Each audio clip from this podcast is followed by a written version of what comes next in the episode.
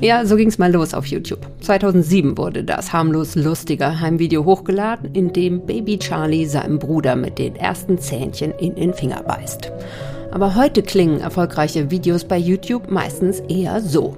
Ausgesetzt auf einer tropischen Insel kämpfen sieben Kandidaten sieben Tage ums Überleben.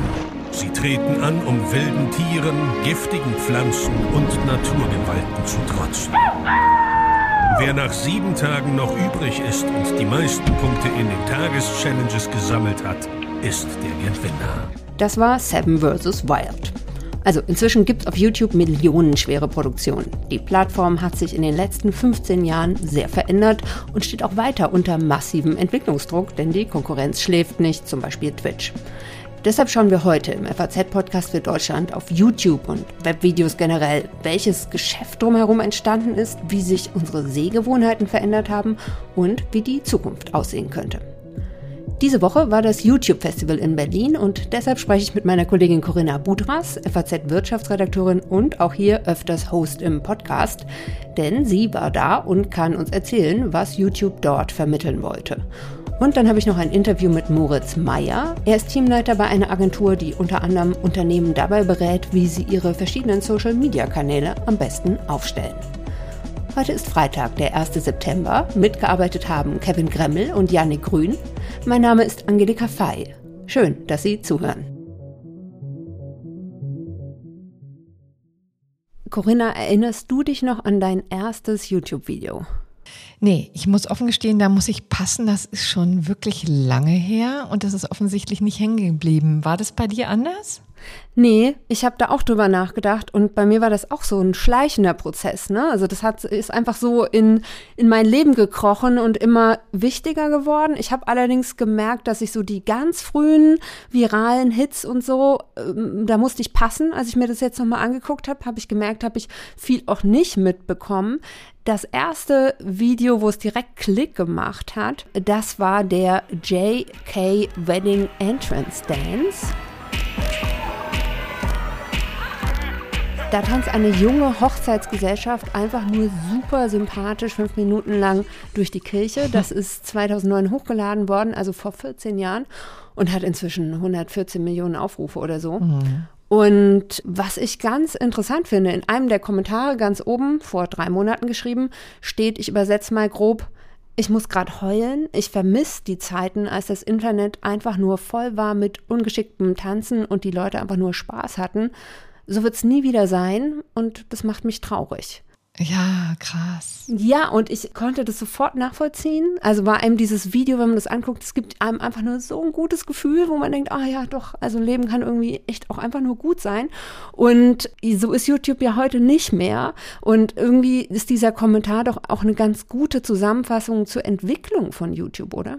Ja, absolut. Das würde ich schon sagen. Zumindest mache ich mal die Einschränkung, dass es das ist oder dass sich sehr gewandelt hat, was wir damit verbinden. Ne? Also tatsächlich hat ja mhm. YouTube angefangen mit ganz vielen Wackelvideos und dann wurde aus dem Keller gestreamt und die ersten Videos aufgenommen, auch Katzenvideos und so weiter. Aber jetzt ist das natürlich eine hochprofessionelle Maschinerie geworden.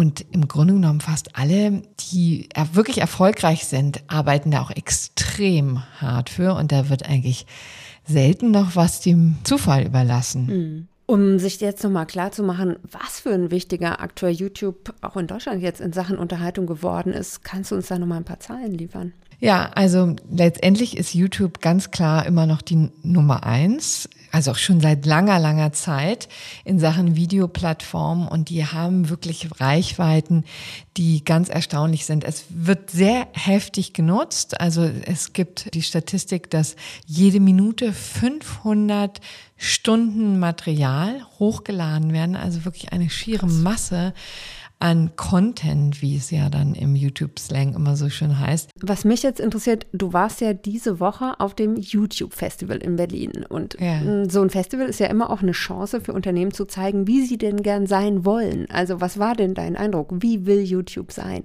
Ja, möglichst divers, möglichst anders. Also alles wollen die in ihrem Portfolio haben und haben es ehrlich gesagt auch. Ne? Also das war so eine Veranstaltung, muss man sich vorstellen, mit knapp 2000 Leuten. Es war vor allen Dingen so eine B2B-Veranstaltung, so eine klassische, ne? also mit viele Werbekunden waren da, denn das ist ja das Geschäft von YouTube, die verdienen genau. ja ihr Geld damit, dass sie da Anzeigen verkaufen. Ne? Und denen wollten sie mal ein bisschen präsentieren, was es eigentlich für ein Portfolio gibt. Und da gibt es natürlich die Pamela Reif, ja, die mhm. ähm, Workout macht, auch wahnsinnig erfolgreich ist, an der 10 Millionen Follower-Marke kratzt und dann sind viele, viele Unternehmen auch da, Aldi Nord zum Beispiel, sollte mhm. man auch nicht denken, sehr Unternehmen, das eigentlich sehr zurückhaltend auch mit Werbung ist, aber die haben ihre eigenen Kochshows da, äh, bezeichnen auch YouTube als eigenes Medienhaus oder als das ist ja verrückt. Wollen ein Medienhaus auf YouTube werden, so war die Formulierung.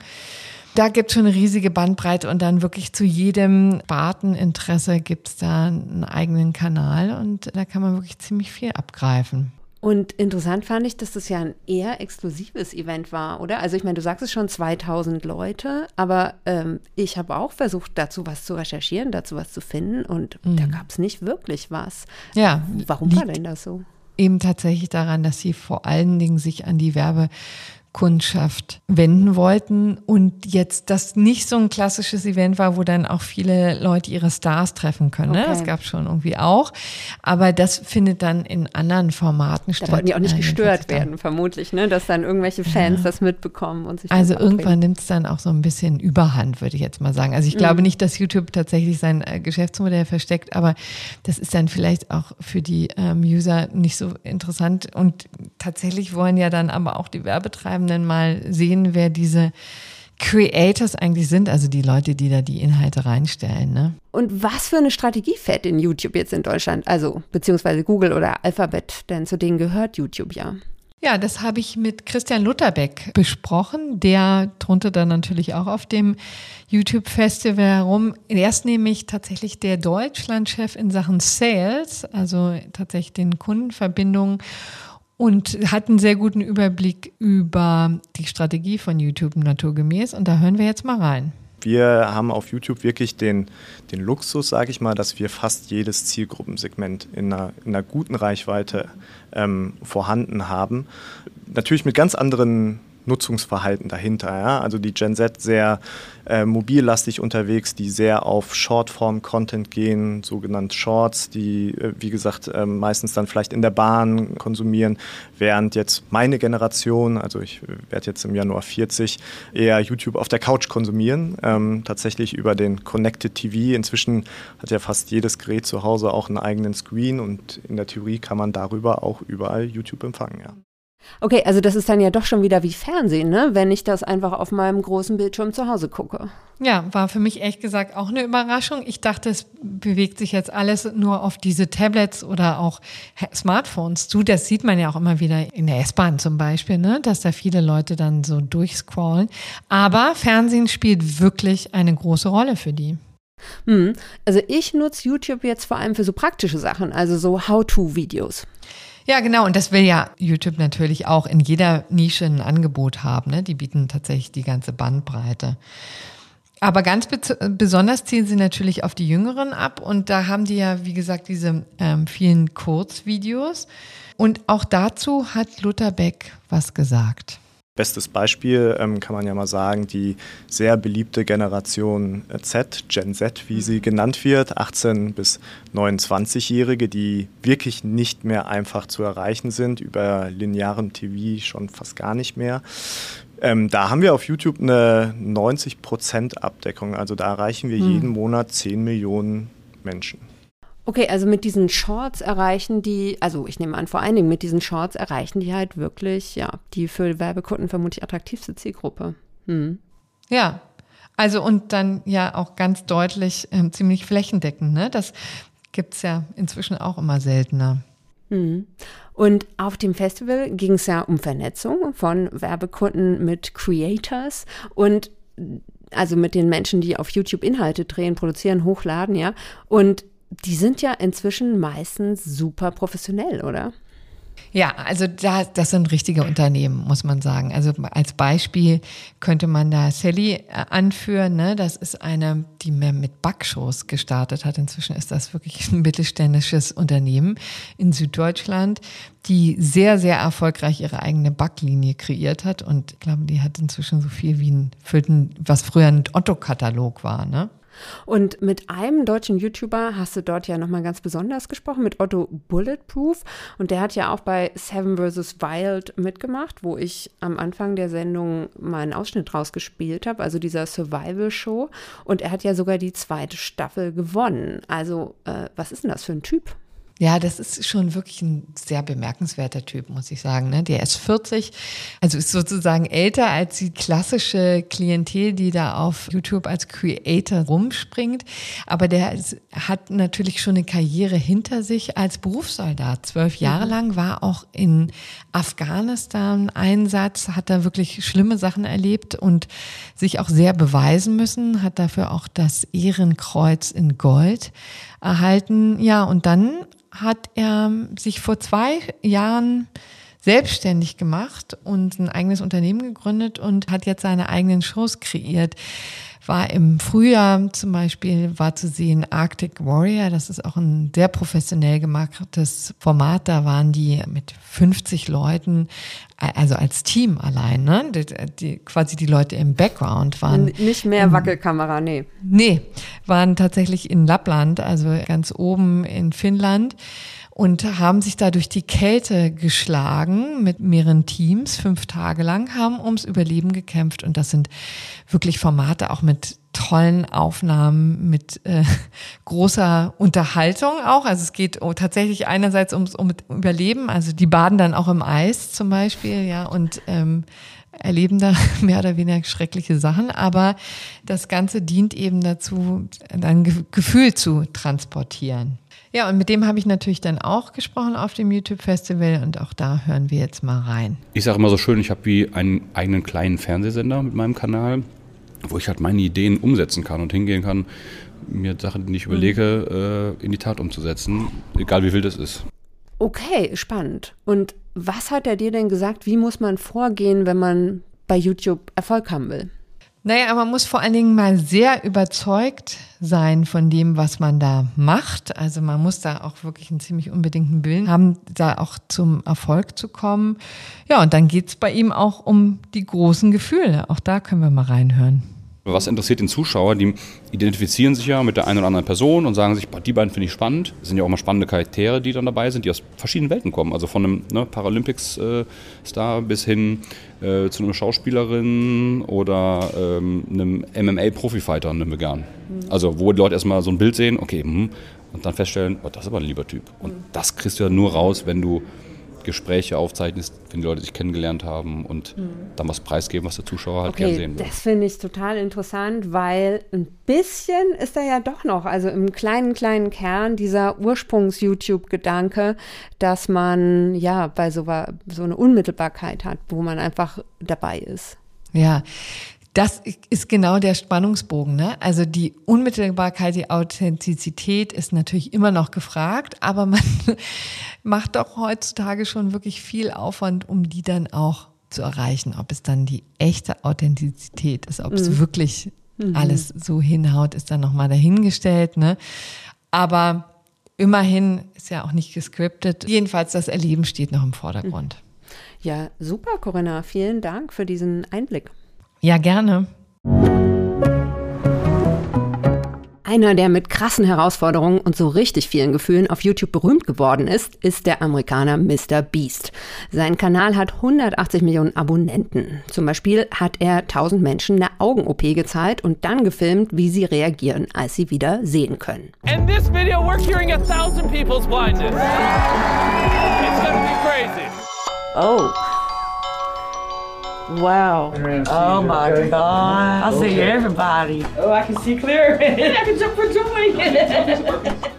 Also, kann man was darüber sagen, wie solche super erfolgreichen Formate auf YouTube gestrickt sind und geht die Strategie von YouTube auf. Das kann jetzt Moritz Meyer für uns einordnen. Er arbeitet bei HitchOn, einer Agentur in Mainz, die Unternehmen bei ihrer Social-Media-Strategie berät und auch selber Content für die produziert und leitet da das Team Broadcast und Media. Hallo, Herr Meyer. Ja, hallo, Frau Fey. Also sowas wie Mr. Beast oder Seven vs. Wild, das sind ja super erfolgreiche Kanäle auf YouTube. Was machen die richtig? Was die richtig machen, ist, dass sie mit emotionalen und überraschenden und krassen Inhalten äh, die Leute begeistern und ja auch Dinge tun, ja, die die Nutzer vom Gefühl her auf den Fernsehsendern nicht bekommen, nicht finden. Äh, das fühlt sich für die Zuschauer was sie auf YouTube sehen, sehr viel echter, sehr viel nahbarer, sehr viel authentischer an. Auch wenn das alles inzwischen top professionelle Produktionen sind mit großen Teams, die Creator, die da vor der Kamera stehen, die wirken dann eben für die Zuschauer besonders, äh, besonders greifbar und besonders echt. Und ähm, das macht diese Formate dann so erfolgreich. Und heißt es, dass YouTube da im Kern sich dann vielleicht doch wieder irgendwo treu geblieben ist, auch wenn natürlich solche naiven Heimvideos, also erstmal auf den ersten Blick überhaupt nichts mit diesen krassen, riesigen Produktionen zu tun haben. Aber in beiden geht's ja um den Eindruck von Unmittelbarkeit. Ich bin bei was dabei, was ich so normalerweise nicht sehen würde. Das stimmt. Ähm, und äh, da hat jetzt auch eine ganz interessante Entwicklung auf YouTube stattgefunden, vor allem befeuert durch die YouTube Shorts. YouTube Shorts, das sind Kurzvideos, äh, 30 Sekunden bis 60 Sekunden lang meistens, äh, die im Hochformat äh, gesehen werden, ähnlich wie TikTok. Also im Grunde ist YouTube Shorts ein Klon von TikTok. Und über diese Shorts hat so dieser User-Generated Content ähm, so ein bisschen so eine Renaissance auch erfahren, weil eben dadurch jeder sehr schnell in diesen YouTube-Algorithmus reingespült werden kann und eine große Reichweite aufbauen kann. Das ist YouTube in den Jahren davor so ein bisschen abhanden gekommen. Da war der Fokus schon sehr stark auf professionelle Produktionen, die, wie man so schön sagt, brand safe sind. Also wo Marken ein super wertvolles, tolles Umfeld bekommen, um ihre Produkte zu präsentieren. Und das war über die Jahre und es ist natürlich auch bis heute das Ziel von Google, YouTube zu einer sehr werberelevanten Plattform zu machen und Werbekunden ein tolles Umfeld zu bieten.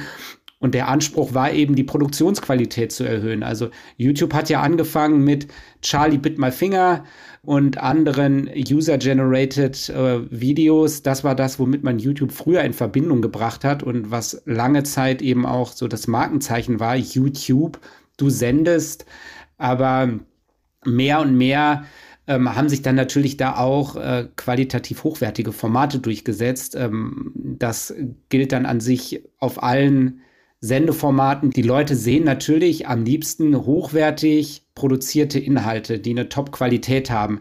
Äh, gerade wenn es eben um Langvideos geht, die man sich auch mal 10, 15 Minuten anguckt. Und über Shorts ist YouTube jetzt sozusagen ein bisschen wieder zugänglicher geworden für jedermann und jeder Frau. Ja, genau. Die, und dieses so irgendwie überall mitspielen wollen. Das ist auch das, was mir meine Kollegin Corinna Budras erzählt hat, dass das halt ein Ziel ist von YouTube, wirklich in jeder Nische für jeden irgendwas anzubieten. Also auch für Menschen wie mich, die jetzt schon über 40 sind, ja. Und schaffen die das Ihrer Meinung nach? Das schafft YouTube wahnsinnig gut und das versucht YouTube auch jetzt zum Alleinstellungsmerkmal zu machen, um sich von der Konkurrenz von TikTok oder auch Meta abzuheben, aber auch von Netflix oder Amazon Prime. YouTube bietet für jede Nutzungsgewohnheit und für jedes Gerät passende Inhalte und passende Formate. Und das kann TikTok noch nicht, das bietet auch Instagram in der Form nicht und Netflix oder Amazon als große Streaming-Anbieter oder in Deutschland natürlich auch die Mediatheken, die haben eben den Shortform-Content nicht, den Smartphone-tauglichen Content. Aber es gibt ja Angriffe zum Beispiel, jetzt bleiben wir mal bei Seven vs. Wild, ja. Ich habe gelesen, dass die, die neueste Staffel jetzt zuerst bei Freebie, einem kostenlosen Streamingdienst von Amazon, ausgestrahlt wird und dann erst später bei YouTube. Das fand ich total interessant. Wo ich denke, aha, offensichtlich ähm, findet da eben doch eine, eine Wechselbewegung statt. Ja, das sieht immer so aus äh, nach außen, als wäre das ein, ein Wechsel oder eine Konkurrenz ich sehe das gar nicht so. Tatsächlich ist es häufig so, dass sich das sogar gegenseitig befruchtet. Und eher trägt es dazu bei, dass die Bekanntheit dieses Formats dann größer wird, weil es einem überall und auf jeder Plattform begegnet. Aber das führt dann eben nicht dazu, dass es auf einer anderen Plattform weniger geguckt wird. Also das. Aber das heißt, YouTube hat, wenn ich Ihnen so zuhöre, äh, eigentlich gerade wirklich keine Konkurrenten. Ist das so? Also was die Zuschauer angeht, da ist es eben so, da entscheidet eben jetzt die Nutzungssituation, auf welcher Plattform ich bin und dann auch so ein bisschen persönliche Vorlieben. Ähm, und da hat YouTube natürlich Konkurrenz in Form von TikTok bei der Gen Z. Ähm, da ist TikTok sehr, sehr beliebt. Da gibt es sicherlich auch viele äh, junge Nutzer, die TikTok ganz klar YouTube vorziehen würden und sagen, das ist meine Plattform, mit der bin ich jetzt aufgewachsen und ich gucke eigentlich nur TikTok. Viel entscheidender für YouTube ist ja die, die Konkurrenz auf dem Werbemarkt. Und äh, da ist das Fernsehen immer noch ein, ein großer Konkurrent. Äh, da geht immer noch ein Großteil der Werbebudgets rein. Und äh, eben in RTL, in Pro7, in die Formate. Und ähm, da möchte YouTube natürlich mit rein und am liebsten die Pole Position erlangen. Und ähm, das ist aber noch lange nicht der Fall, dass äh, YouTube da auf auf einem, äh, auf einem Level ist. Was mich noch interessieren würde, Sie kümmern sich ja um die Social-Media-Auftritte von Unternehmen und müssen sie auch beraten. Was sind denn da so die größten Denkfehler und Missverständnisse, auf die Sie treffen über YouTube oder generell über Social Media, was Webvideos angeht? Also ein Denkfehler, der häufig noch gemacht wird, ist, dass das weniger wertig ist als zum Beispiel eine TV-Produktion. Ähm, das hatte ich ja auch schon gesagt wer heute auf YouTube geht oder grundsätzlich auf Social Media Videos macht, der muss da genau die gleiche Kapazität und Energie und Leidenschaft reinstecken, wie zum Beispiel in Fernsehformat. Da ist, nicht eine niedrigere Produktionsqualität, nur weil es im Internet ausgestrahlt wird. Und Formate wie Seven vs. Wild oder Arctic Warriors sind da die besten Beispiele. Das sind unglaublich aufwendige Produktionen, die da gemacht werden, ähm, auch mit hohen Risiken teilweise verbunden. Ähm, und das muss man bereit sein, schon zu investieren, wenn man erfolgreich sein möchte, dass man sagt, das soll auch eine Top-Produktion werden. Das ist das eine. Und das andere, was häufig unterschätzt wird, ist, wie wichtig es ist, wirklich eine sehr, sehr klare Zielgruppen- und Kanalstrategie zu haben. Wenn ich eine Marke bin, äh, sagen wir mal, ich bin eine Automarke, dann reicht es nicht, einen YouTube-Kanal zu haben, der heißt wie die Automarke und ich haue da alles rein, was ich äh, an Online-Videos zu bieten habe. Ich packe da auch meine Werbespots rein. Dann habe ich vielleicht mal eine Kooperation mit einem Creator gemacht, das kommt da auch rein. Und wenn unser CEO auf der Jahreshauptversammlung ein Statement macht, dann lade ich das da auch hoch. Alles auf einem Kanal, weil das muss ja alles unter einem Dach sein.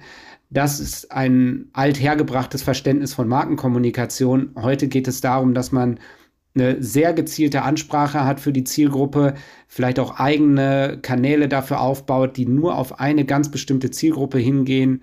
Und die müssen dann auch gar nicht zwingend so heißen wie die Marke, sondern das kann auch mal ein, eine neue Marke sein, eine, ich sag mal, ein, ein, ein Format, was man extra dafür entwickelt, powered by oder sowas. Das funktioniert dann schon, wenn man seine Marke da ähm, platzieren möchte.